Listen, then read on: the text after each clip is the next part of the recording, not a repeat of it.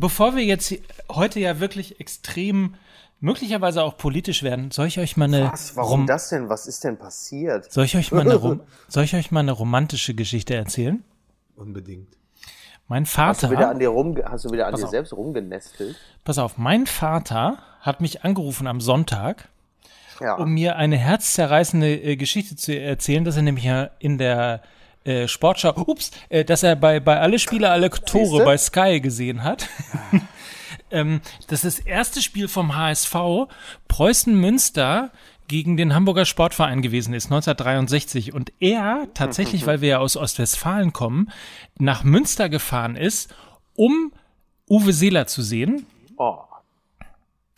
Und äh, eine sehr interessante und sehr lustige Geschichte erzählte, dass man ein, das Stadion war so voll, dass man eigentlich nichts sehen konnte und dann irgendwelche findigen kleinen Jungs äh, haben dann so, keine Ahnung, so Boxen, so Farbboxen verkauft für einen Fünfer, nachdem du schon irgendwie 10 oder 15 Mark Eintritt bezahlen musstest. Aber die Geschichte ist eigentlich, mein Vater war beim ersten Spiel vom Hamburger Sportverein, ich war beim letzten Spiel vom Hamburger Sportverein in der Bundesliga. Ist das eine Geschichte? Können wir, noch neu, können wir nochmal neu anfangen? Das ist die langweiligste Geschichte, die ich seit langem gehört habe. Die kleinen. So, ich habe ich hab jetzt, jetzt, ich hab jetzt schon keine Lust mehr. Komm, hör, lass sein, Alter. Wir und dann war da dieser kleine Junge mit den Farbboxen. Und dann, Mike, war da folgendes. Dann habe ich dem kleinen Jungen einfach was in die Schnauze gehauen und bin mit seinen Farbboxen einfach abgehauen. Das war dein Vater. Ja. Da kannst du dir noch ein Beispiel dran nehmen. Ihr seid so, so kleine, miese Arschgeigen. Sagt mal, äh, von wem ist denn das Echo eigentlich drauf? Das Echo? Mickey. Mickey hat ein Echo. Wahrscheinlich, wahrscheinlich ist es mein Echo, aber da kann ich jetzt auch nichts äh, ändern. Also ein Echo ist abgeschafft, nur mein Echo. Das bleibt immer. Das liegt, also das liegt nicht daran, dass ich in der Bude, in der ich jetzt gerade noch bin, äh, dem, in dem Horrorhaus von, von Hamburg. äh, noch habe ich nicht alles ausgeräumt hier. Übrigens, falls ihr das hört, ne, ich sage jetzt mal, eine Persön um eine persönliche Note reinzubringen. Großraum, Eimsbüttel, Roter Baum, Schanze, 100 Quadratmeter aufwärts, sanierter Altbau. Ich bin interessiert. Aber Hamburg ist doch, Hamburg ist doch jetzt als nicht mehr Bundesliga-Stadt auch billiger, oder? Sehr gut, genau, stimmt. stimmt, hier ist ja noch nicht mal, wir sind, wir sind die einzige größere europäische Stadt, ohne einen Erstligisten. Bitte Leute, vergesst das nicht. Ne? Sag mal, und apropos Echo, äh, haben eigentlich äh, äh, Manuel Neuer und, und äh, Hummels schon ihren WM-Pokal zurückgegeben? Warum das denn? Musik bitte.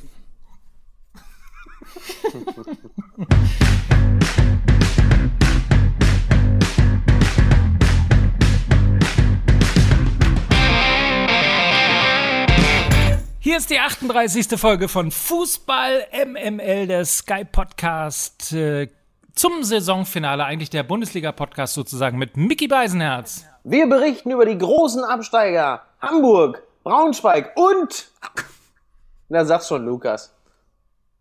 Ich, ja, Mesut Özil und Ilkay Gündoğan natürlich. Ah, du, ach komm, jetzt, jetzt willst du doch politisch werden, so, so spät am Abend. Das ist doch wunderschön. Ja, ich wollte gerade erzählen, klar. ich bin hier gerade im Wedding äh, direkt vom Fußballplatz quasi in die Aufnahmebox gefallen. Mir tut alles weh. Ich probiere aber, mich langsam in Wettkampfform hier zu trinken.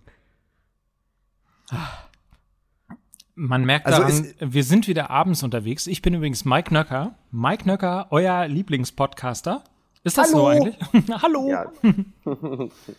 ja.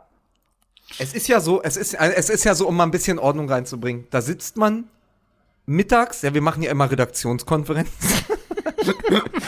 ja. da sitzen wir also um 12 Uhr mittags virtuell. Ich sehe die beiden Typen da aus Hamburg als Hologramm. Soweit ist es nämlich schon. Und dann machen wir da Redaktionskonferenz, sagen, pass auf, ist ja ganz klar. Erst HSV, dann Stöger, dann Nagelsmann, dann Korkut, ne? Alles schön. Vielleicht machen wir noch ein bisschen Braunschweig, ja, und am Ende noch eine schöne, schöne, schöner Ausblick aufs äh, Pokalfinale. Und dann ja. fahren Gündogan und Özil in London zu Erdogan. Und du stehst da und denkst, okay, da müssen wir leider irgendwie anders anfangen. Weil das ist tatsächlich ein Thema, was mich, was mich. Im Bus nach Russland fahren. Na, ich dachte jetzt so, man muss ja es irgendwo. Ist, side by ist, side by my piano. Es, also ich weiß nicht, wie es euch ging. Also ich habe die Breaking gesehen, dann habe ich irgendwie die ähm, mir ein paar Artikel durchgelesen heute Nachmittag und dachte so, das Gefühl war einfach in der gesamten, also ich habe wirklich ein Echo drauf, aber naja, ich schneide das wie immer raus. Okay, ist das so? Ich höre da, ich hör nee, das ist, kein es Echo. ist ehrlich gesagt, es ist so wie immer. Ihr kommt einfach für eine Stunde vorbei, macht den Podcast und ich muss dann noch vier Stunden schneiden. Ja, wir, guck mal, diese Lukas und ich, wir gehen unbedarft einfach zu so einem dubiosen Alten hin. Uns geht's wie Gündogan und Özil, ne? als sie da zu Erdogan hin sind. Wir, wir wissen auch nicht teilweise, mit was für alten, dubiosen Männern wir uns abgeben. Und plötzlich heißt es dann, ja, ihr seid doch die von Fußball MML. Man ist dann quasi gebrandmarkt. So ist das. Tja.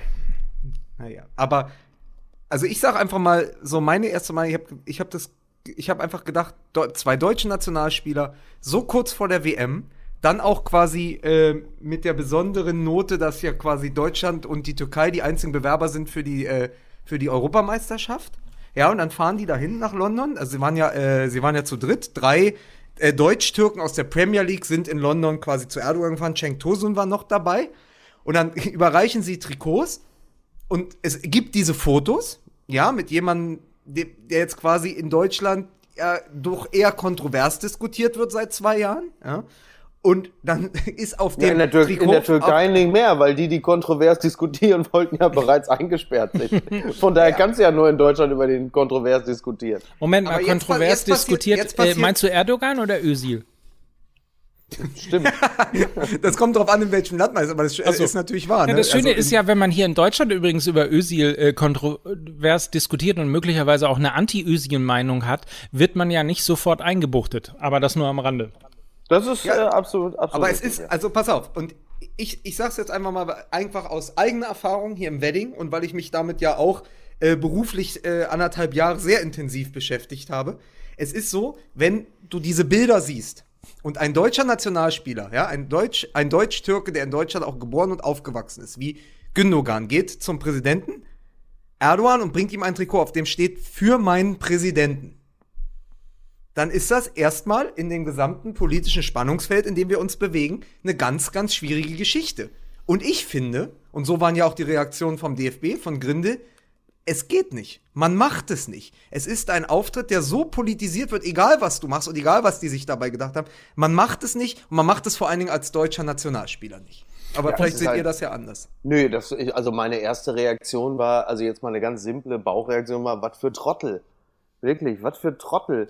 Weil ähm, sich auf die Seite eines solchen äh, Despoten zu stellen, der nur wirklich so ziemlich alles Negative verkörpert, was derzeit sowieso in der Welt schief läuft und äh, zu was für Figuren sich die Menschen in allen Teilen der Welt zuneigen.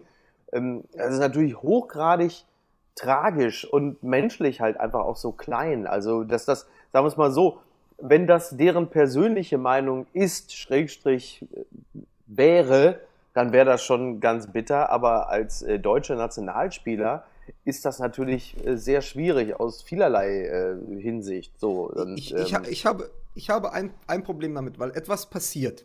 Etwas passiert.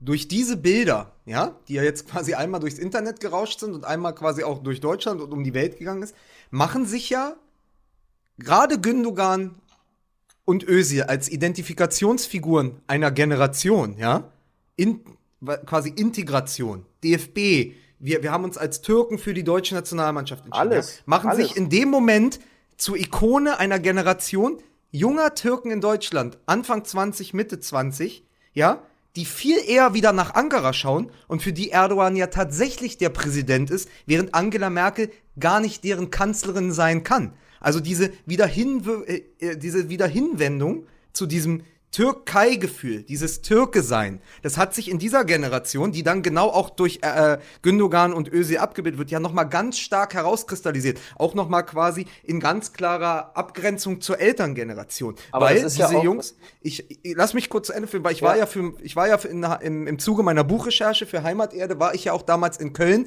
in der Deutzer Werft, als die AKP da ihre, äh, ihre Wahlkampfdemo abgehalten hat.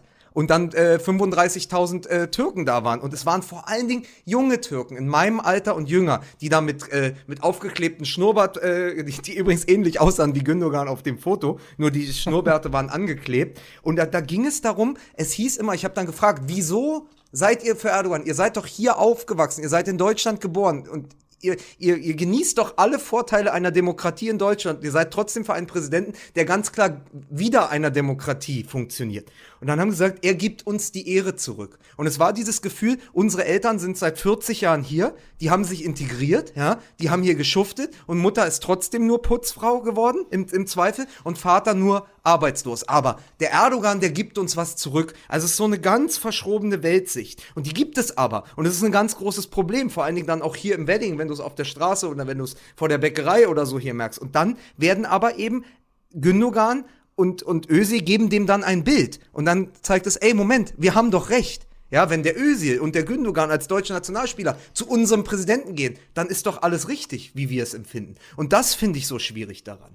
Wobei ja, sowieso. also bevor wir jetzt, ja. bevor wir jetzt so einen riesigen Bogen schlagen, äh, aber das kann ich natürlich vollumfänglich unter, unterschreiben. Und das so ein bisschen ernüchternde an der ganzen Sache ist, dass es ja ähm, offensichtlich ja auch, wir, wir versuchen ja immer dann so die AKP-Wähler, die Deutsch-Türken, äh, dann so ein bisschen als Dummköpfe darzustellen. Ähm, also man sieht offensichtlich auch, dass das nicht nur äh, für, für junge Leute gilt, die A, perspektivlos sind und B, äh, ungebildet, ähm, sondern das gilt halt eben auch für Ilkay, Ilkay Gündoğan. So, Özil halte ich jetzt persönlich, sag mal, also, also, also auf dem, sehe ich jetzt auf dem intellektuellen Level eines Sesamkringels, aber ähm, ansonsten, ähm, ja, ich fand das ernüchternd. Mich hat das, mich hat das wirklich ernüchternd und ehrlicherweise äh, den Look, also der geschätzte, der sehr geschätzte Kollege Thomas Poppe sagte ja, das war eben, weil Gündogan wenigstens so peinlich, dass er sich diesen Schnäuzer angeklebt hat. Ähm, damit ihn keiner erkennt. Damit ihn keiner erkennt. Aber diese, diese, diese Anatolisierung in der Optik, ähm, passt natürlich dann ehrlicherweise in diesem Falle auch so ein bisschen. So irgendwie fühlt sich's beschissen an und wie gesagt nochmal als wenn man es jetzt mal wieder runterbricht und mal so, auch wenn es schwer ist von dem von dem Level des des Deutsch-Türken wegnimmt, dann sind es immer noch zwei deutsche Nationalspieler, die sich da mit Erdogan ähm, offensichtlich verbünden und sich für seine Zwecke einspannen lassen und alleine das ist schon schwierig. Und dann, ja. da würde ich Mike, gerne drei Punkte gerade zu sagen. Der Punkt Nummer eins äh, ist, dass ähm, ich finde, weil viel möglicherweise auch kritisiert wird oder manchmal auch Witze gemacht würden. Die Art und Weise, wie Reinhard Grindel als Präsident des DFB heute reagiert hat, war herausragend. Das war wirklich extrem auf dem Punkt. Das ist eines. Zweite, dass ich dann gelesen habe, äh, dass, ähm, dass Ösil äh, irgendwie gesagt hat, dass das irgendwie ja doof äh, wollte ich auch äh, gar nicht so sehr und Wahlkampf war auch überhaupt gar kein Ding und äh, oh, das ist irgendwie so blöd gelaufen und mehr oder weniger, hu, wie konnten wir, oh scheiße, nee, ach so, das wollten wir gar nicht. Jemand, der 16,2 Millionen Follower bei Instagram hat und 31 Millionen Follower bei Facebook, hat diverse Berater, diverse Agenturen, die exakt und genau wissen, was sie da machen. Und äh, ganz ehrlich, das, was da passiert ist, ist nichts anderes gewesen als Wahlkampf für einen Despoten. Das muss man an dieser Stelle, sorry, aber einfach mal so klar sagen. Was daraus für Konsequenzen ergehen sollen, kann jeder für sich selber irgendwo äh, in irgendeiner Form, Form, Form klar machen. Aber das in der Form geht nicht. Äh, und das Dritte, was ich dazu sagen wollte, war, ähm, und das wird einem in jedem Rhetorik-Seminar gesagt, nicht zuletzt hat es ähm, Dominik Böhner von Sky Sport News HD beziehungsweise von Sky gesagt. Sag niemals, ich möchte drei Punkte sagen, weil es kann zwischendurch passieren, dass dir der dritte Punkt fehlt. Aber pass auf, da greife ich, da, da greif ich dir, da greife ich dir unter die Arme, weil die Geschichte ist ja, ich sag noch mal ganz kurz Deutzer Werft, ja? Da ist einer auf die Bühne geholt worden und der wurde beklatscht von 30.000 mit der Aussage, guckt, dieser Junge ist ein guter Türke, ein guter Landsmann, er hat sich nicht assimilieren, er hat sich nicht eindeutschen lassen. Wo, wo wir ja quasi immer stehen, ist ja diese, dieser Zwiespalt dieser Generation. Sind wir jetzt deutsch, sind wir türkisch? Spielen wir für Deutschland, spielen wir für die Türkei? Und ich habe, weil ich es heute noch gelesen habe, und es ist so wunderbar passend, in dem wunderbaren WM-Heft von Oliver Wurm, für das wir letzte Woche schon Werbung gemacht haben, was wirklich herausragend ist, ist ja ein quasi selbstgeschriebener Text von Mesut Özil zum Thema Heimat abgedruckt. Und darin ist schon die ganze Erklärung. Und die lese ich euch mal ganz kurz vor. Meine Mutter Gulisa war eher dafür, dass ich für die Türkei spiele. Denk dran, sagte sie, dass dort deine Wurzeln sind. Deine Großeltern kommen aus der Türkei. Unser Ursprung liegt dort. Wenn ich du wäre, ergänzte sie, würde ich mich für die Türkei entscheiden. Ein, auch mein Onkel Erdogan war dieser Meinung. Also, okay, welcher Erdogan denn jetzt? Ja, sein Onkel heißt so. Ah ja, da weiß man ja nicht, nicht, dass da noch ganz andere Sachen Der rauskommen. Satz steht hier, an deiner Stelle würde ich mich auch für die Türkei entscheiden. Auch mein Onkel Erdogan war dieser Meinung. So, So, und da haben wir es doch. Da, da haben wir es doch. Mehr, mehr muss man nicht wissen. Olli Wurm hat alles gewusst. Damals schon. Ja, Ja. gut. Wie gesagt, also Nuri Schein ist den anderen Weg gegangen. Ähm, Der hat sich ja, wenn ich mich recht erinnere, ja auch äh, der, der AKP zugewandt. Und ähm, ja, da muss man zumindest sagen, konsequent. So, das fand man dann irgendwie auch sehr dubios, aber hat dann auch kein weiteres Wort mehr darüber verloren. Ich Mein- glaube, ich glaube, der Punkt, und das, da- das darf man, und das war das, was ich gerade eben noch sagen wollte, das darf man äh, möglicherweise auch als Deutscher nicht unterschätzen, weil das bei uns nicht äh, qu- quasi in der, in der DNA der jungen Generation ähm, von Deutschen ist. Dieses Thema Ehre. Er hat uns die Ehre zurückgegeben und so weiter und so fort. Das kann ich alles verstehen, da lacht man hier drüber.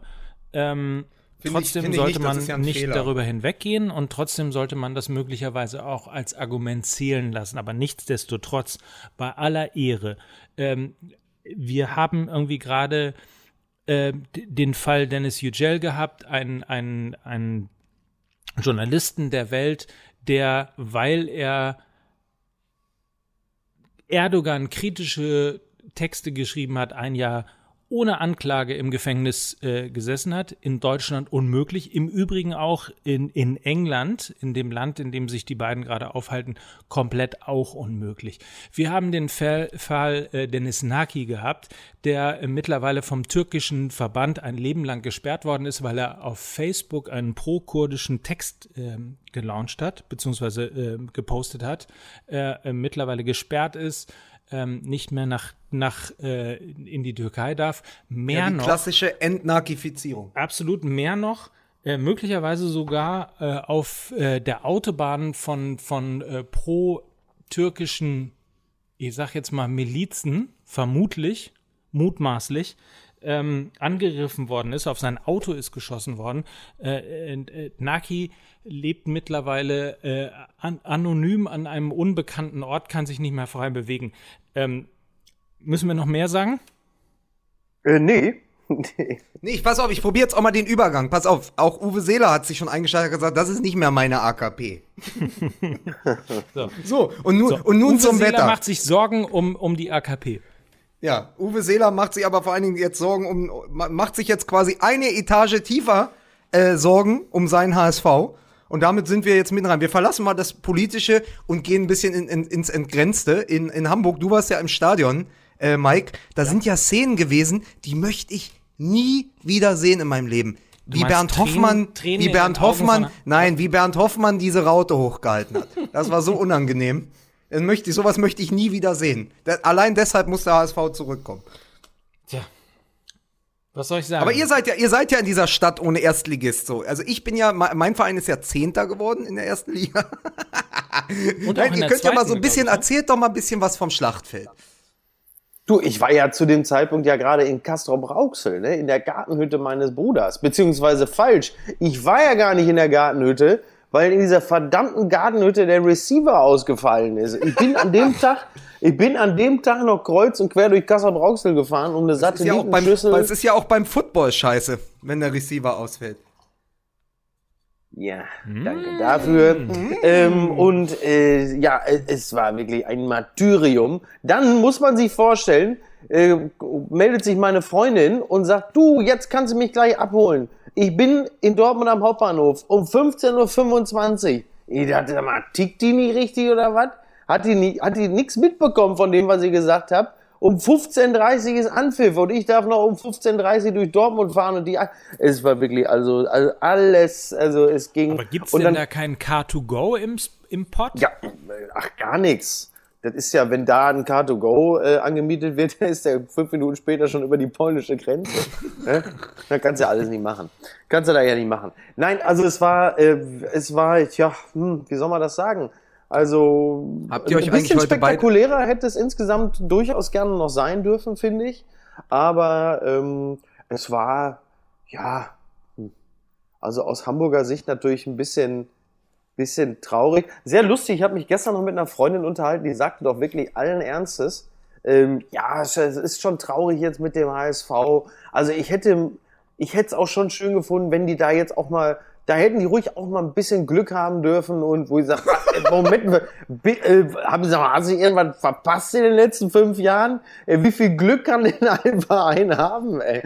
Ähm, ja, es, es ist jetzt halt einfach mal so gelaufen. Es ist ja auch insgesamt ja durchaus nicht unfair. Ich meine, für die Hamburger selber war es, glaube ich, echt irgendwie ein ganz würde, also abgesehen von den Idioten, ähm, war es aber insgesamt ein ganz würdevoller Abschied, weil sie nochmal mit einem Sieg irgendwie äh, aus der Liga rausgegangen sind. Sie haben ein geschlossenes Mannschaftsgefühl.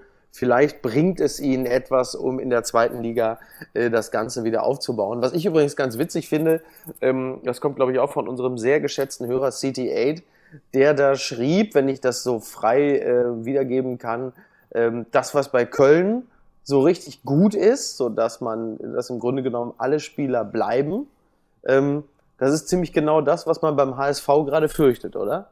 Das fand ich eigentlich ziemlich gut. Das ist lustig, ja. Ich habe übrigens den Begriff Spieler verwendet und nicht den Begriff Leistungsträger. Das ich sehr Aber es ist eigentlich, eigentlich die Einladung zu dem klassischen Witz, ne? Beim HSV da außer die Idioten auf der Tribüne und dann haben noch so andere die Stadion angezündet. So, so, so ist ja eigentlich, so müsste man es ja eigentlich sagen. Ich fand das aber schon, ich fand das, äh, ich ich fand das irgendwie, das war so das richtige Ende für diese absurde Saison. Also äh, äh, in, in diesem ganzen Rauch und in diesem ganzen Irrsinn dieses, dieses Spieltags äh, war für mich dieser Name Bernd Hollerbach einfach so präsent. Ich habe jetzt auch noch mal nachgelesen. Es war ja so, dass äh, dass schon der Kandidat Titz äh, in, in, in Stellung gebracht wurde. Und dann hat der längst äh, ja ausgeschiedene äh, Heribert Bruchhagen, äh, weil er seine Fälle hat wegschwimmen sehen, äh, Bernd Hollerbach ins Spiel gebracht und hat ihn durchgedrückt. Ne? Also es war eigentlich alles anders gedacht beim HSV. Und deswegen. äh, Das kann war wieder- übrigens, das war übrigens, Ja. könnte auch der, der Mannschaftsclaim sein. Es war irgendwie alles anders gedacht. das ist eigentlich, Ja, das aber, ist das es ist, neue, ist der neue Claim des Vereins. es ist so, nein, es ist sehr, sehr passend. Ich habe das in irgendeinem Kommentar gelesen. Es ist so, ja, sie haben wegen der letzten acht Spieltage ist es irgendwie schade, aber diese Liga hatte eben auch 26 Spieltage vorher und vor allen Dingen aufgrund der letzten fünf Jahre, also die Akkumulation von Scheißdreck. Ja, also irgendwann, du kannst nicht immer einen Berg von Pech aufschütten und dann immer noch aufs Glück hoffen. Das funktioniert nicht. Das So Interessante irgendwann- ist übrigens, wenn ich Ja? kurz mal reingrätschen darf, ähm, dass das jetzt zum, weil du gerade Heribert Bruchhagen angesprochen hast und quasi die Kritik daran, dass er im Grunde genommen sich neuem ja verschlossen hat. Das ist ja das, was quasi dahinter steht. Also er, Titz war quasi die, ähm, die mutige Entscheidung, die schon, schon anstand. Und Heribert Bruchhagen hat sich aber auf die vermeintliche sichere Bank quasi gesetzt und sich für einen halbwegs arrivierten hahaha, ähm, Trainer wie Hollerbach entschieden. Und äh, frag mal in Frankfurt nach, ähm, das ist im Grunde genommen das, was Heribert Bruchhagen immer vorgeworfen wird, dass er sich dem Neuen immer verschlossen hat. Ist das so? richtig. Ja, doch, und ja, also meistens, ich, ich weiß gar nicht, ob es um das Neue ging, aber es war generell immer das etwas, sagen wir, mutlos oder zumindest, er ist kein Mensch für Wagnisse gewesen, ne? Nie, also finanzielle Wagnisse waren ja mit Bruchhagen grundsätzlich nie zu machen. Das hatte man ja in Frankfurt auch immer beklagt, wo man immer irgendwie hoffte, da würde jetzt mal, ähm, da würde er jetzt mal richtig Geld in die Hand nehmen oder so. Ähm, ja, also das, das zieht sich schon wie ein, wie, ein, wie ein roter Faden durch seine Vorstandskarriere.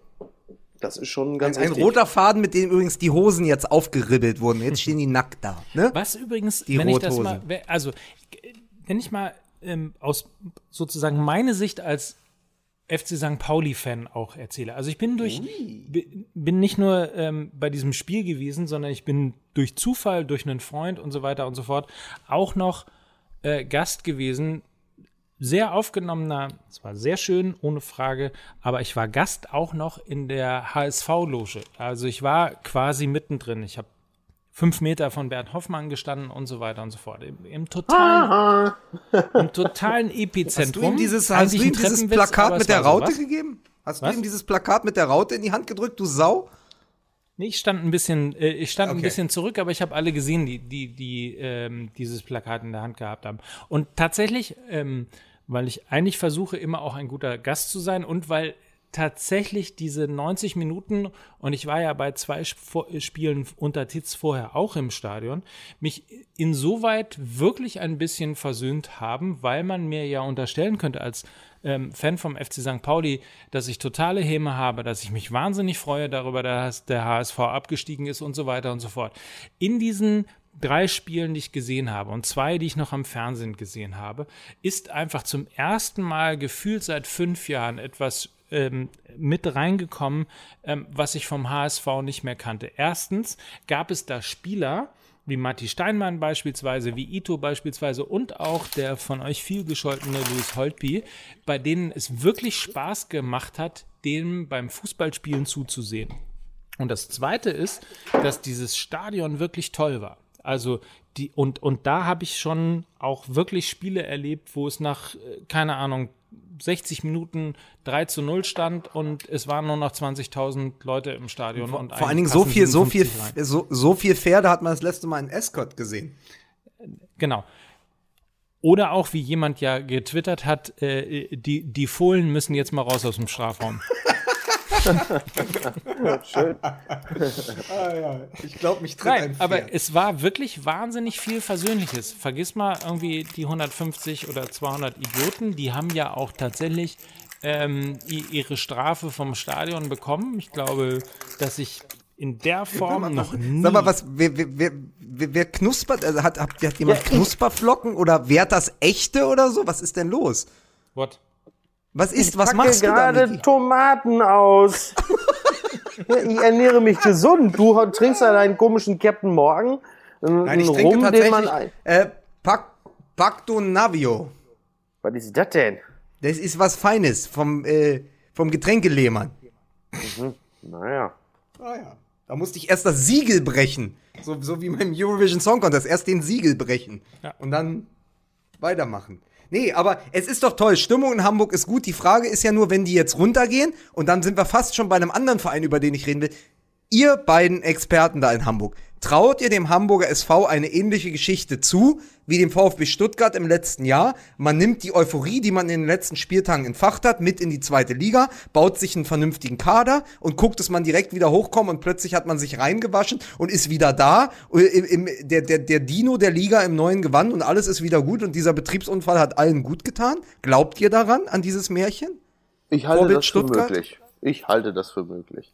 Also wissen kann man es einfach nicht. Woher soll man, warum, wie, wie, kann man das realistisch sagen? Aber ich äh, traue es ihnen zu, wenn sie, ähm, wenn sie da geschlossen agieren und jetzt tatsächlich dann mal wirklich nur, nur wenige hat, die da entscheiden über Wohl und Wehe eines Vereins und man auch nach den ersten fünf Spielen, in denen es vielleicht nicht so läuft, weil die Umstellung einfach groß ist, dann nicht auch sofort wieder Titz entlässt oder öffentlich an ihm zweifelt oder vielleicht auch Kühne einfach mal äh, den Mund hält, dann traue ich denen das durchaus zu. Aber es wird jetzt auch kein Selbstgänger. Also das wird schon, das wird schon anders, was da in der zweiten Liga passiert. So, kann man natürlich nicht anders sagen. Ist auch sehr lustig übrigens zu sehen, dass jetzt schon die ganzen äh, Zweitligisten, so wie Köln und dann auch Hamburger, jetzt schon hoffen, dass äh, Holstein Kiel in der Relegation gegen Wolfsburg scheitert. Ähm, dass wenigstens Kiel in der zweiten Liga bleibt und ja. nicht mit Wolfsburg gleich der nächste große Player in der zweiten das, Liga. Aber es wäre auch irre, ne? Und vor allen Dingen, was, was, müssen sich die Braunschweiger ärgern, dass sie in dieser Liga oh, nicht bleiben, Gott. ne? Was wären Bitter, das für Spiele? Vor allen Dingen, es ist so, es ist ja so traurig. Vor genau, so leid. es ist ein, es ist eine so irre Saison. Vor genau 20 Jahren wird Kaiserslautern überraschend Meister unter Rehagel geht runter. Die äh, Kollegen von Pumps haben ja gesagt, die zweite Liga ist jetzt ein unlauterer Wettbewerb. und ähm, äh, Lautern geht runter, 20 Jahre nach der Meisterschaft und Braunschweig geht 10 Jahre nachdem also fand ich auch geil im Kicker stand, äh, Lieberknecht hat, äh, Lieberknecht hat äh, vor zehn Jahren Braunschweig sensationell in die dritte Liga geführt, jetzt hat er es wieder geschafft.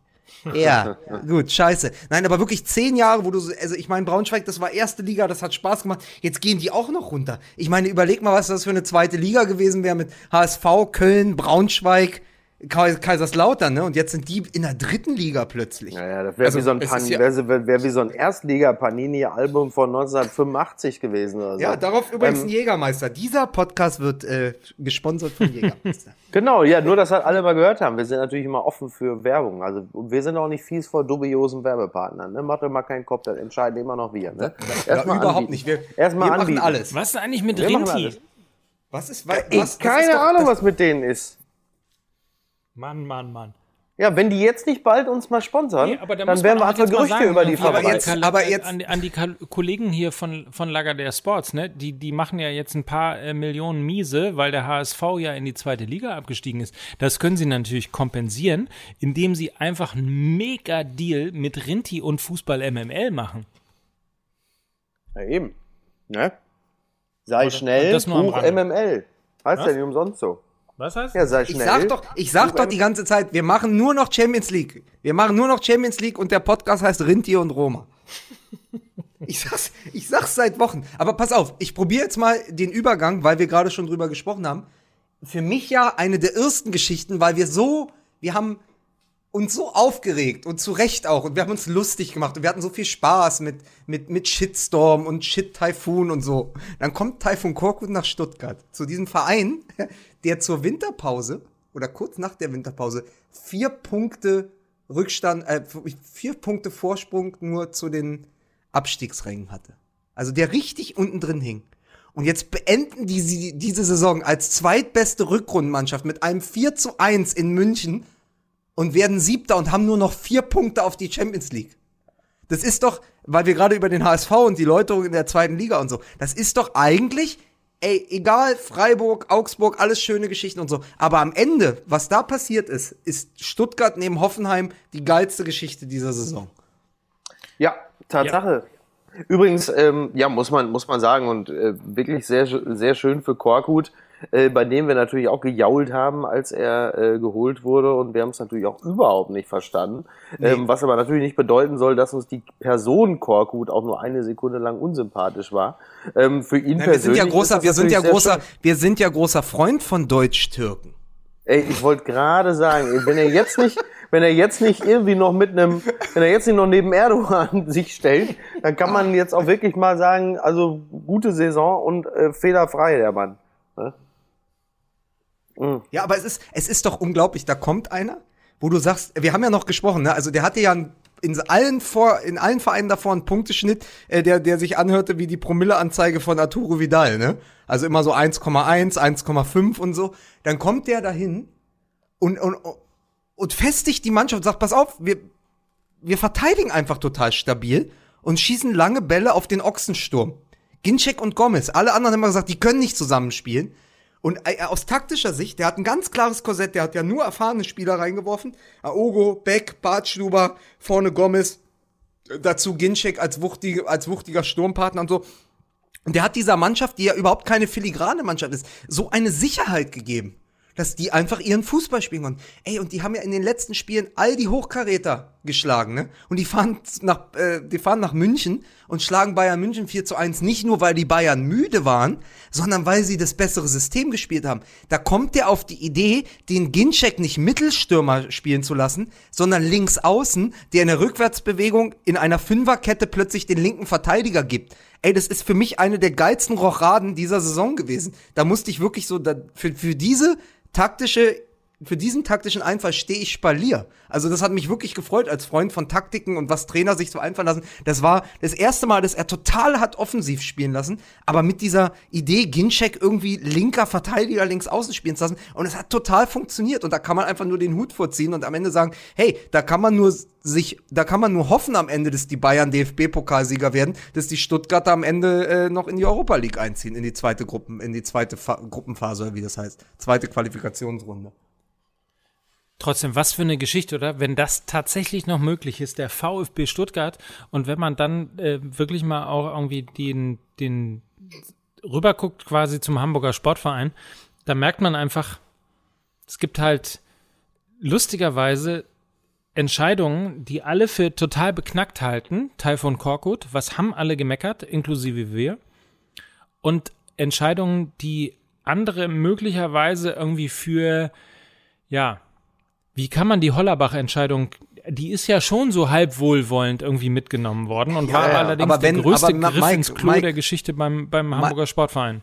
Mike, ich gebe dir Brief und Siegel. Wenn der HSV Teil von Korkut geholt hätte, wäre der heute ein verbrannter Trainer und würde nie wieder einen Job bekommen. Äh, da kann man ne? sich, glaube ich, drauf verlassen, ja.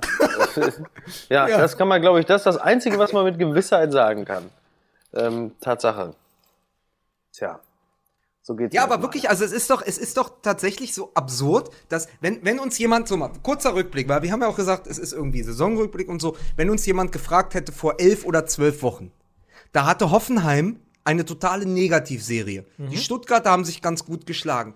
Am Ende ziehen die Hoffenheimer als Dritter in die Champions League ein. Also ich spreche jetzt explizit über den Süden. Spielen die Hoffenheimer in der Champions League nächstes Jahr und, und die Stuttgarter gehen wahrscheinlich noch in die Europa League, weil die am Ende einfach alle Spiele gewinnen. Ich meine, irgendwie, Hoffenheim war elf Spiele am Ende jetzt ungeschlagen, ja. Das ist ja wirklich, da siehst du, wie schnelllebig das ist. Vor drei Monaten saßen wir da und haben gesagt, boah, die Hoffenheimer, die kommen nicht aus dem Arsch, ne? Was ist da eigentlich los? Die haben da das Potenzial und Nagelsmann, da war ja schon die Frage, ist Nagelsmann überbewertet? Als Trainer Ja, ja. vielleicht von Bayern und Dortmund. Der kann das ja gar nicht. Guck doch mal, wie der jetzt bei Hoffenheim. Erst schafft er die Qualifikation nicht für die Champions League, wo man dann sagen muss, na gut, gegen wen hat er denn da verloren? Ja, gegen Klopp und Liverpool, die stehen jetzt im Finale. Ne? Ist ja Yep. auch so eine Art von Reinwaschung. Und dann äh, gewinnen die oder also sind ungeschlagen in den letzten elf Spielen und werden halt noch Dritter am Ende. Und das Spiel gegen Dortmund hat ja gezeigt, wie viel Power da in dieser Mannschaft steckt und wie viel der Nagelsmann da richtig macht. Weil ganz ehrlich, man muss noch mal sagen, die haben dem Rudi weggekauft, Süle und in der Winterpause noch Wagner. Wenn du dich dann hinstellst und Dritter wirst, das heißt, das Ergebnis der Vorsaison noch top. Ist ja sogar besser, ja, ja. Das, ja, ja, ja, das ist schon ganz, das ist- das ist nicht, also man, äh, Sie haben ja auch gesagt, das Zitat, ich weiß gar nicht, ob es Amiri gesagt hat oder Nagelsmann selbst, das ist für uns wie eine deutsche Meisterschaft. Und man muss das einfach sagen, weil in Abgrenzung zu Leipzig hat Hoffenheim ja nicht diese Millionen äh, von Hopp, das ist ja, also das hat ja aufgehört irgendwann, die sind ja sehr solid, das ist ja kein sehr teurer Kader, auch von den Spielern her. Ja, aber dann Dritter zu werden, ist auch eine Leistung, die ähnlich äh, hoch zu bewerten ist wie die vom VfB Stuttgart dieses Jahr.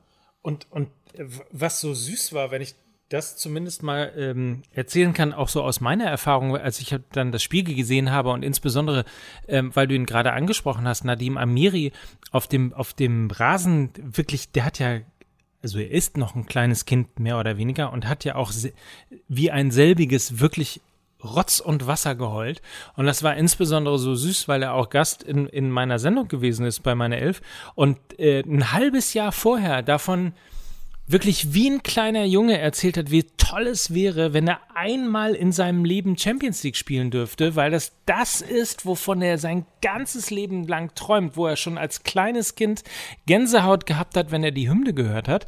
Und das war so, das war so irre, weil ich ihn, wie gesagt, da hab heulen sehen und eine halbe Stunde, äh, ein halbes Jahr vorher hat er es, hat es mir im Interview erzählt. Ja. Und, und da hat niemand zu dem Zeitpunkt es für möglich gehalten, dass die TSG Hoffenheim sich für die Champions League qualifiziert. Also was für eine, Ja.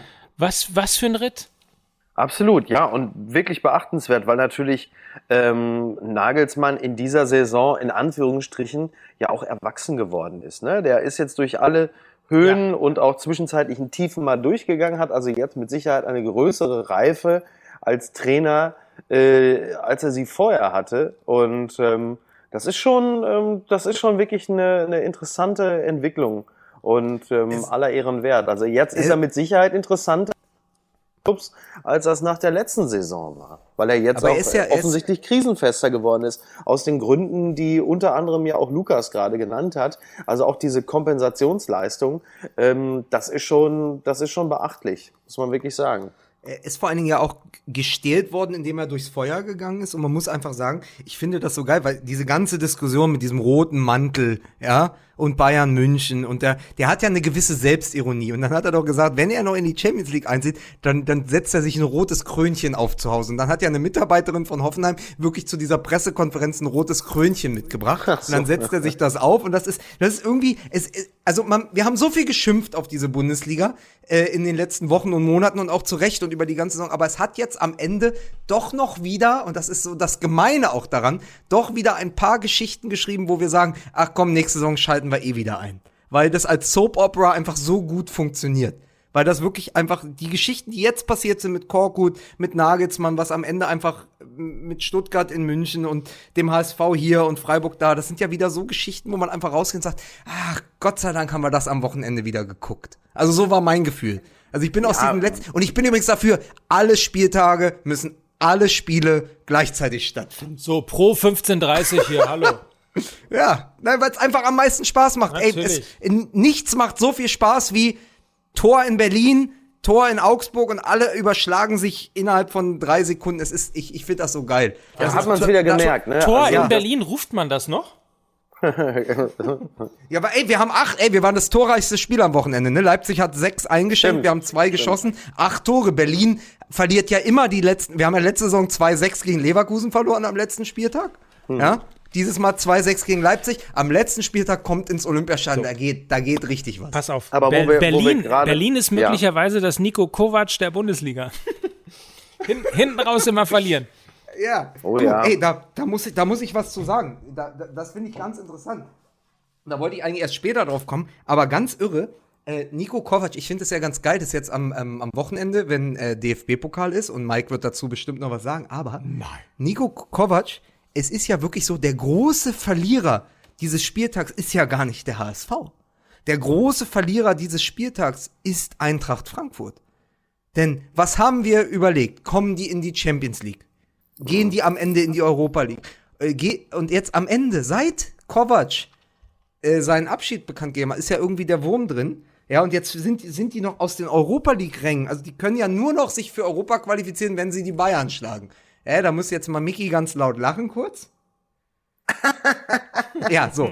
Pass auf. Und vor sieben Spieltagen, am 27. Spieltag, waren die Vierter und hatten acht Punkte Vorsprung auf den VfB Stuttgart.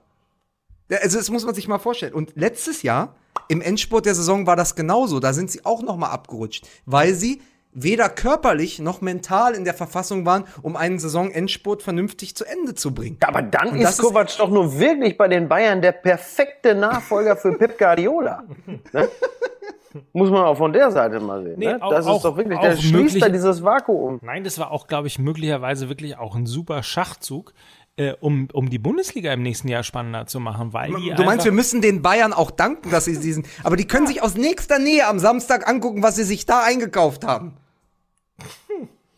Das ist so geil. Das, ja. das finde ich irgendwie sympathisch. Das, aber es wäre ein lustiger Treppenwitz. Oder stellt euch mal vor, nächste Saison, die Bayern führen irgendwie mit 100 Punkten und aber, aber mhm. nur zur Halbserie führen die schon mit 100 Punkten vor den anderen und dann werden sie aber auch noch zwei Spieltage vor Schluss eingeholt, weil ihnen einfach in der Rückrunde die Puste ausgegangen äh, ist, weil halt Nico Kovac Nico Kovac ist.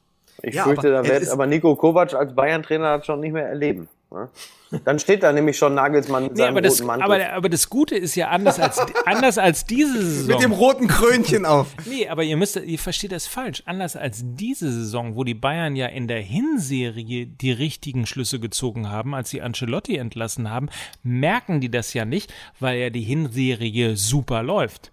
Und dann machen so. sie hier, ja, so ah, rum muss das. Das ist ja perfide. Ja. Das ist ja wirklich genial. Ne? Dieser ich, muss, ich muss, an dieser Stelle muss ich ganz kurz sagen, dieser Podcast Podcast wird präsentiert von Come to Turkey. Come to Turkey. Come to Turkey. Einfach mitten, mitten rein, einfach nochmal so reingritschen. Nein, aber was, was, was, was ich sagen wollte ist, die waren ja letzte Saison nach 19 Spieltagen, war Frankfurt auf Platz 3 und ist dann am Ende mit 42 Punkten auf Platz 11 gelandet. Und die waren auch an, in, in dieser Zeit am Ende mental und körperlich ausgelaugt. Und Radetzky hat das auch gesagt. Er sagt, wir brechen ein. Wir sind nicht mehr fit. Wir können das Tempo nicht mehr gehen. Und da muss man dann ganz klar sagen, das ist ja eine explizite Kritik an der Trainingssteuerung des Trainers. Und es ist ja seine Aufgabe. Also, wenn du einen Trainer schon so feierst, dass du sagst, so, der ist der äh, kroatisch-deutsche Simeone und der geht jetzt zu, zu, zu, zu den Bayern und so, ja, dann muss man auch sagen, denk das doch mal zu Ende. Ja, also natürlich hat der Frankfurt über, über, also über die ganze Saison hat es Spaß gemacht, diesen Frankfurt dann zuzugucken. Ja, ja. aber am Ende haben sie es eben verspielt. Und eine Saison Ja. hat nun mal, und der HSV hat das bitterlich merken müssen, eine Saison hat 34 Spieltage. Und das wissen Ja. die Bayern auch. Und da muss man sich dann halt fragen, ob Kovac der richtige Trainer ist. Ja, aber weißt du, deshalb nennt man ja, deshalb nennt man ja bei der Eintracht auch das letzte Saisondrittel, nennt man ja auch das Frankfurter Bahnhofsviertel. Ne? Ja, weil die so abgefuckt sind ja, und so abkacken und so wenig Perspektive haben, heißt das letzte Saisondrittel heißt eigentlich Frankfurter Bahnhofsviertel. Ja, ja so ist das. Herrlich. Ja. Ich habe jetzt diesen Pacto Navio, der 85 Euro gekostet hat, einfach ausgespuckt, weil ich das so lustig fand. Ach so, das ist sehr ich cool. mache, ich werde dich haftbar machen, Der, Beisenherz. Pacto, der Pacto Navio, das klingt irgendwie wie so ein Du, ich bring Italien- dir, so eine ich bring dir, ich italienische bring, ich bring dir, ich bring so. dir den mal mit. Du bist ja, du bist Ja, ja, äh, hier dem, na, da Alkohol sehr zugeneigt. Ja, Dem wollte ich Alkohol sagen, sehr du bist ja auch zugeneigt. nicht abgeneigt. Nein, wir, wir haben ja, wir haben ja übrigens äh, wieder äh, Möglichkeit, Freitagabend zusammen zu saufen, Mike, oder? Ja. Ja, Ja. unbedingt. Also nochmal, für alle, für alle Berliner, für alle, die von Mickey Beisenherz ein Selfie haben wollen. Oder auch mit äh, Ich zum Luca, Beispiel. Ja, Ja, ich auch. oder auch Ich mit auch. Lukas Vogelsang beispielsweise mal wirklich ernsthafte Gespräche über Fußball äh, führen wollen. Volkswagen-Partner des Fußballs lädt uns mal wieder ein, und zwar nach Berlin zu kommen am Abend vor dem DFB-Pokalfinale und nur wenige Minuten vor der Elf-Freunde-Party sind wir am Zoopalast und reden über das DFB-Pokalfinale. Mickey Beisenherz, Mike Nöcker und Lukas Vogelsang live vor Ort. Ihr werdet nichts hören, aber ihr werdet uns auf jeden Fall sehen und äh, kriegt von uns einen feuchten Händedruck. Oder? Wir sind quasi, ja, wir sind quasi das Baywatch des Podcasts. Ähm, es ist richtig geil, uns zu sehen.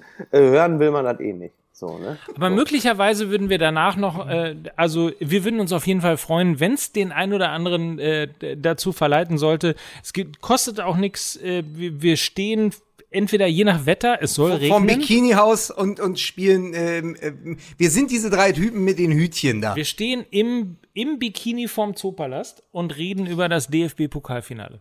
Richtig. So, und, dann, und weil VW, die sind ja so richtig großzügig, laden die uns ein, einen Tag vorm Pokalfinale. Die sollen uns zum Pokalfinale einladen. Was, machen ist denn sie? da los mit denen? Was? Was? Machen sie ja vielleicht noch. Ja, machen sie vielleicht noch, ne? Mal gucken. Also, Wenn, ja. wir, wenn wir gut moderieren Leute- und wenn vielleicht zwei, drei Ja. Leute irgendwie da hinkommen, dann dürfen wir auch, weil es dann, weil's dann auch eine gute Conversion Rate hat, dürfen wir dann vielleicht auch, auch Ich zum- sage, Leute, ich sage ganz klar, wenn VW etwas verspricht, dann kann man darauf vertrauen, dass das auch so ist. Da kenne ich meine, da kenne ich meinen Laden für. So, und deshalb freue ich mich schon auf richtig viele Karten beim Pokalfinale. So, Aber Leute, pass Meine auf, wir Meinung. machen jetzt mal, pass auf, pass Apropos, auf. Ey, ganz kurz, Apropos meine meine Meinung. Meinung. Was, So. was ist denn jetzt mit Helmpeter eigentlich? Wer nimmt den denn? Ne? So, hast du, hast du eigentlich mit ihm, du bist doch jetzt hier per Du mit Helm Peter, seit wir Ja. in der Elbphilharmonie aufgetreten sind. Habt ihr Ja. schon miteinander, habt ihr euch ausgetauscht schon? Ich muss mal fragen. Wie gesagt, ein Freund von mir ist ja der Neffe von Helmpeter. Da muss ich mal. Ja, zweite Liga. Mach ich nicht mit. Ich bin Fernsehstar. Ich kenne den Helmer persönlich. Geh nicht hin. Kiel ist auch schön. So. Kiel Übrigens- auch nicht weit. Übrigens auch schön, dass der, der, der Helm Peter und Helmer, ne? Also Helmer und Helmer quasi. Ja, echt genau. Man, man, muss, man muss übrigens uns ein ganz, ganz großes Kompliment aussprechen. Wir machen jetzt Na, seit einer. Dreiviertelstunde. Wir haben Jubiläum! Ja. Nein, wir machen seit einer Dreiviertelstunde, ich habe gerade auf die Uhr geschaut, diesen Podcast. Und wir haben es geschafft, obwohl sie die Idioten des Spieltags sind, nicht über Borussia Dortmund zu sprechen. Ja, Wahnsinn. Und jetzt müssen wir es tun, weil ich muss ein Gefühl, ich habe zusammen mit meinem Freund, dem Philosophen Wolfram Eilenberger, diesen letzten Cricket geschaut. Und wir saßen da am Ende und ich bin wirklich mit dem Herzen für den BVB. Aber ich habe am Ende gedacht, diese kraftlose, herzlose Vorstellung Ja. in Sinsheim. Ja. Ich habe so gehofft, als dieser Elfmeter verkündet wurde in Kiesling? Leverkusen und Ja. Kiesling wurde eingewechselt. Und ich dachte, so geil, das ist die Geschichte der Saison. Der kommt auf den Platz, der schießt das Tor, Hoffenheim macht noch eins. Und diese lethargischen, wirklich Mhm. Bemitleidenswerten Dortmunder fliegen wegen des schlechteren Torverhältnisses aus der Champions League. Ich Ja. hätte es ihnen das erste Mal gegönnt, weil sie haben es nicht verdient. Und dann war der Videobeweis, also alles steckte ja in diesen zwei Minuten. Kiesling wird eingewechselt zum Abschied. Es gibt Elfmeter, es gibt keine Elfmeter. Wenn sie Elfmeter kriegen, schießen sie ihn rein. Dann, dann, dann wird's vielleicht noch mal ganz spannend. Da war ja alles drin. Wir saßen da und ich habe zu Eilenberger gesagt, Wolfram, das erste Mal habe ich das Gefühl, für alles, was die Saison war, lass die Leverkusener in die Champions League einziehen, lass Kiesling dieses Bude machen, lass Hoffenheim noch einschießen. Das ist eine Frechheit. Es ist eine Frechheit unter diesem lethargischen Stöger, der sich am Ende dann noch einen Gin Tonic gönnt, dass die so in, auf den letzten zwei Metern in die Champions League purzeln. Ich weiß nicht, Ja. wie ihr das empfunden habt, aber ganz Aber ehrlich, ganz- hätten sie sie hätten es verdient gehabt. Es ist natürlich immer besser, wenn Dortmund in der Champions League ist, aber ganz ehrlich, ich, hab, ich, ich hatte da kein Mitgefühl mehr. Ich habe einfach nur gesagt, wie könnt ihr da so auftreten? Diese Ja, letzten lustig, beiden ne? Spieltage, unfassbar unangenehm.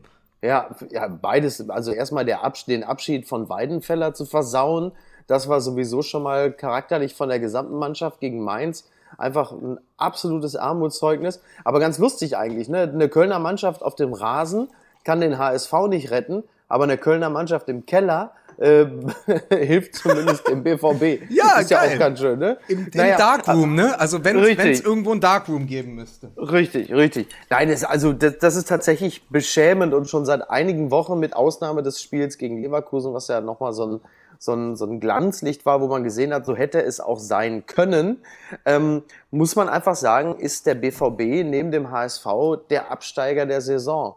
Also auch wirklich eine Mannschaft, die in vielen charakterlichen und spielerischen Defiziten äh, dem HSV der kompletten Saison in vielen Bereichen erschreckend ähnlich war, finde ich. Und ähm, das ist schon sehr ernüchternd, was man da gesehen hat. Und fand dann halt einfach in dem Spiel gegen Hoffenheim dann seine finale äh, Entsprechung.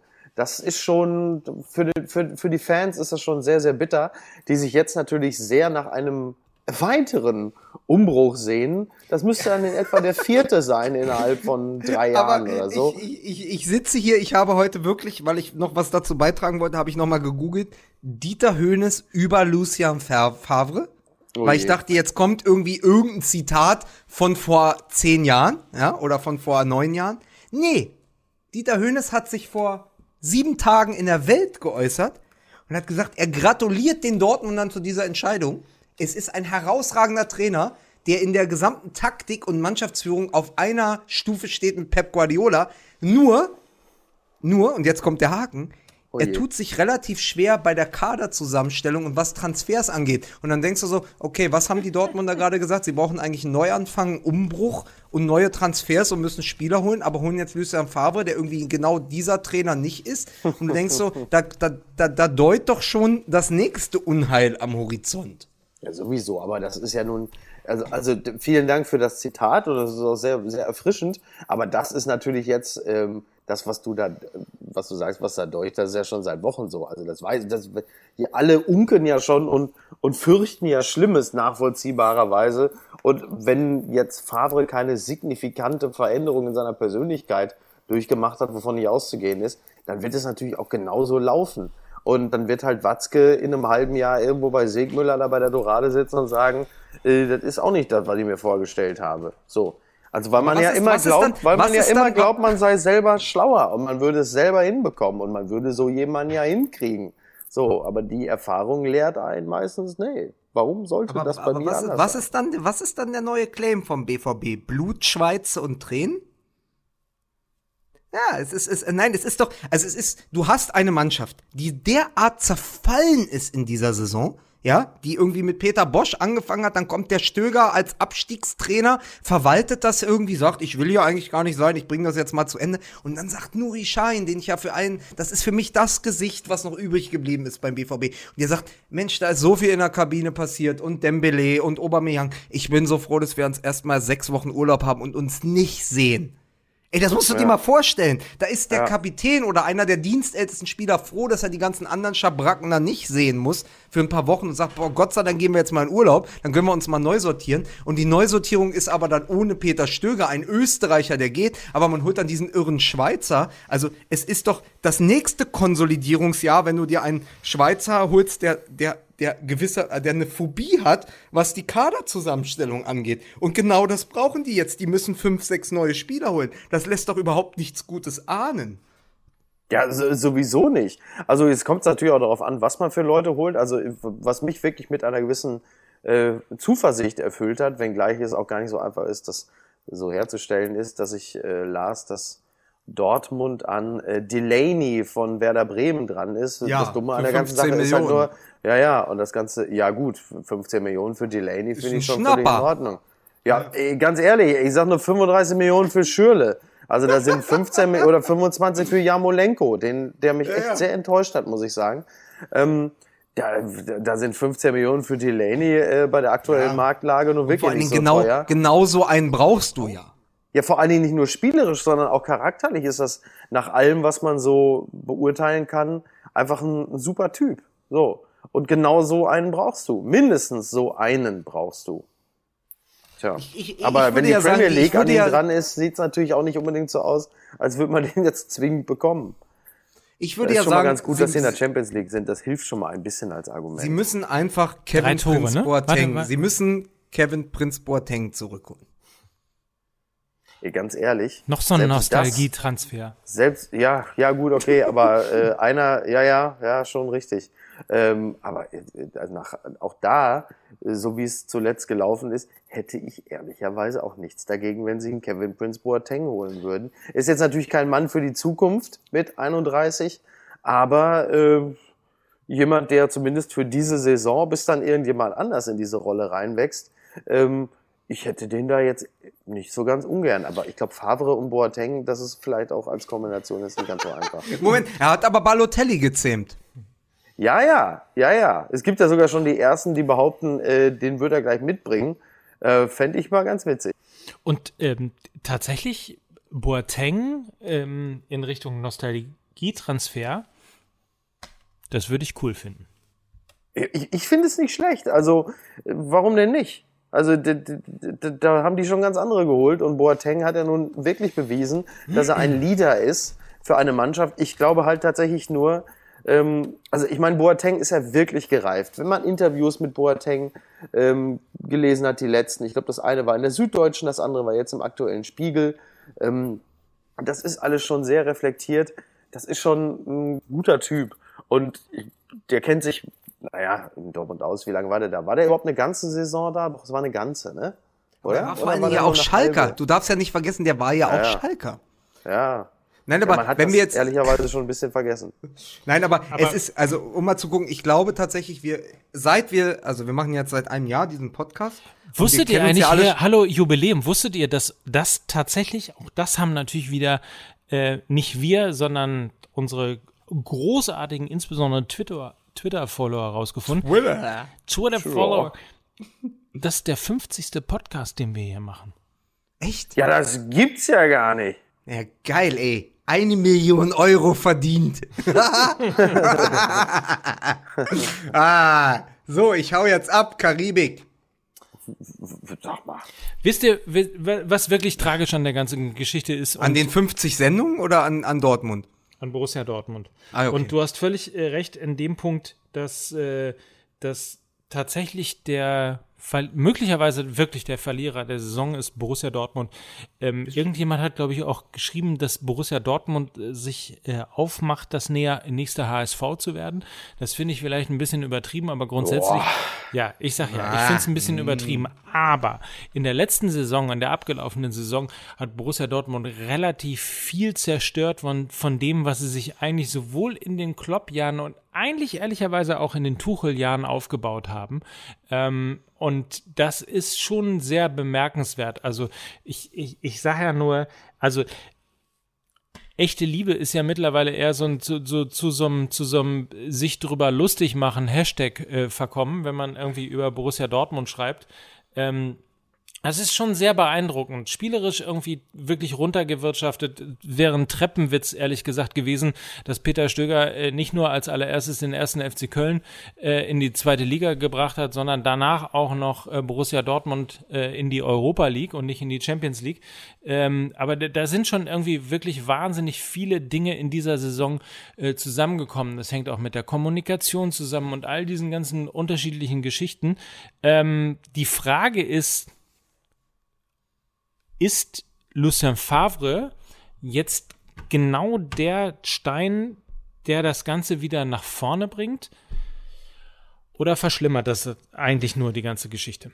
Ich habe da eine, ich habe da so eine so eine Marvel Comic äh, drauf. Es ist ja auch nicht zufällig, dass Jürgen Klopp jetzt im Champions League Finale ist an, an dieser in dieser Saison, wo Dortmund so gefühlt so abschmiert als würde der seine ganze Kraft daraus ziehen, dass der alte Verein nicht mehr funktioniert.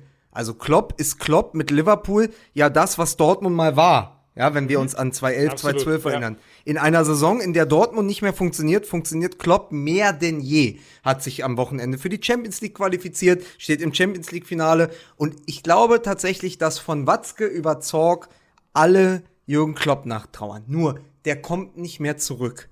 Tuchel war ein Klopp-Nachfolger, weil er aus Mainz kam, aber ist natürlich als Typ was ganz anderes. Du kannst Klopp nicht klonen. Das wird nie wiederkommen. Das ist ja auch für mich als jemand, der Borussia Dortmund seit vielen Jahren sehr intensiv verfolgt, eine ganz harsche Erkenntnis. Das kommt nicht zurück. Das heißt, du musst dir jetzt irgendwie einen Plan B einfallen lassen, der irgendwie zu diesem Verein passt. Nichts hat besser gepasst als Jürgen Klopp. Lucien Favre passt eventuell auch nicht. Das heißt, du musst dir irgendwann was einfallen lassen, weil diese Identität kam ganz viel über diesen Mann. Du hast extrem viel davon verloren über die letzten Jahre. Also es ist bei mir schon so, dass ich sage, wie kann denn ein Verein, der mal so was Besonderes war, so beliebig werden? Und ich sage dir eins, das Einzige, was mir Hoffnung gibt für den BVB, ist, dass die einfach in den Personalien, und das hat jetzt nichts mehr gebracht, aber das bringt ganz viel für die nächste Saison, dass ein Sebastian Kehl als Leiter der Lizenzspieler, also als Mama fürs Ganze, ja, also quasi als jemand, der gefühlt ja noch in dieser Mannschaft spielen könnte, quasi so dieses Bindeglied gibt zwischen Mannschaft und Vorstand und wer kommt rein und was, also so einfach, der ist da als Ansprechpartner. Dann hast du Sammer und so. Ich glaube, als Ausblick, dass die Dortmunder rund um den Verein eine sehr gute Infrastruktur geschaffen haben. Zorg und Watzke, die haben erkannt, wir brauchen da noch andere Leute, die uns helfen. Sammer ist wieder da, Kehl ist wieder da. Und wenn sie Lucien Favre als Trainer ertragen, aber ich glaube, dass da die richtigen Weichen gestellt wurden. Deswegen bin ich gespannt auf dieses Projekt, weil sie gesehen haben, wir brauchen ein bisschen mehr dieses ein Dortmunder Mir san mir, ne? Also die echte ja. Liebe kommt ja zurück durch Sammer und Kehl. Und das ist der richtige Weg. Und deswegen ist mir da nicht so bang um den BVB, weil sie da schon die Reißleine gezogen haben. Ja, also das war tatsächlich ähm, ein, ein guter Schritt, Sammer zu holen. Ähm, da hat man gemerkt, dass sie dann doch jetzt nicht nur auf Ja-Sager und Speichellecker aus sind. Und Kehl ist sowieso ein super Typ. Also ich stimme dir äh, vollumfänglich zu. Und weißt du, was ich jetzt mache? Jetzt habe ich die Schnauze voll. Jetzt ist es nämlich schon richtig spät. Ich muss mir jetzt Zähne putzen. Ich gehe nämlich jetzt ins Bett. Verstehst du? So. Und ich möchte auch jetzt nicht, dass ihr jetzt noch hier äh, stundenlang rumplappert. Ne? So, ich höre das nämlich, verstehst du? Jetzt will ich euch nämlich mal was sagen. Das ist mir ein paar Mal aufgefallen schon. Wenn ich hier gegangen bin und ich höre mir die Podcasts nämlich später an. So. Und dann merke ich doch, dann wird da noch teilweise fünf, zehn Minuten wird da noch weiter erzählt und, und, und dann wird da noch gequatscht und teilweise auch über mich. Das habe ich ja auch schon mitgekriegt. Da wird über mich gequatscht. So sieht's nämlich und aus. Teilweise und auch über Fußball. Jetzt reicht's nämlich. Und jetzt, nee, äh, Mike, jetzt ist nämlich auch gut. Jetzt kommen sie nämlich wieder. Die Tränen auf Knopfdruck. Verstehst du? Und das sage ich nämlich, das sieht nämlich ganz, wenn, nee, nee, wenn, wenn wir Freunde wären, dann, dann würdet ihr so einen Scheiß nämlich gar nicht machen. Ihr macht alles kaputt. So sieht's nämlich aus. Ne? Das, äh, nee. Das, äh, nee. Dann mach ich jetzt noch zwei. Dann, komm, jetzt ist, ist er jetzt weg? Jetzt, hier, ah. äh, jetzt gucke ich nämlich mal bei Pumps. Äh, da können Sie ja vielleicht auch eingebrauchen. Und äh, jetzt reicht's echt. Es ist irgendwo auch äh, ja, aufgefallen. Bei Fums. Jetzt geht er einfach zu Fums. Naja. Aber da sind auch schon, da sind auch lustige Typen. Pass auf, dann, dann mach ich jetzt noch einen und dann gehe ich auch ins Bett. Ich hab's ja vorhin dir schon geschrieben, ne? Wie nennt man den Stürmer von einer Gurkentruppe? Na? Den Cornichancentod. ah, mehr habe ich dazu nicht mehr zu sagen. Es hat mir sehr viel Spaß gemacht, ne? Der HSV kommt zurück, Stuttgart spielt in der Europa League. Wir hören uns äh, Freitagabend und sehen uns Freitagabend am 18. Mai Ja. live aus dem Zoopalast äh, bei VW, Partner des Fußballs. Ich freue mich sehr darauf. Äh, wir, werden, äh, wir werden über Nico Kovac sprechen und über Jupp Heynckes in seinem letzten Spiel für die Bayern. Ich, ich, bin, ich bin wirklich gespannt, weil dieses DFB-Pokalfinale wird etwa sechs Minuten interessant sein, dann ist es durch. Aber wir werden da sein. Super, das wird richtig geil. Also definitiv äh, schaltet ein. Mike, der wütet da hinten immer noch. Ich, ich gehe jetzt auch. Ich habe jetzt so einen Sitzen, ich muss schlafen. Tschüss. Auf dem. Ah, ich. Bin doch der einzig Nüchterne hier, oder? Volkswagen Partner des Fußballs liken bei Facebook, dann erlebt ihr uns am Freitag ab Ich 19 Uhr trinke live. jetzt noch, ich trinke jetzt hier noch eine Cola mit Bier, einen schönen Diesel und wir sehen uns am Freitag. Ne? So, So. Tschüss, tschüss. Mike Nöcker, du geile Sau. Bis Luca. dann. Tschüss. Das hat schon lange keiner mehr zu mir gesagt.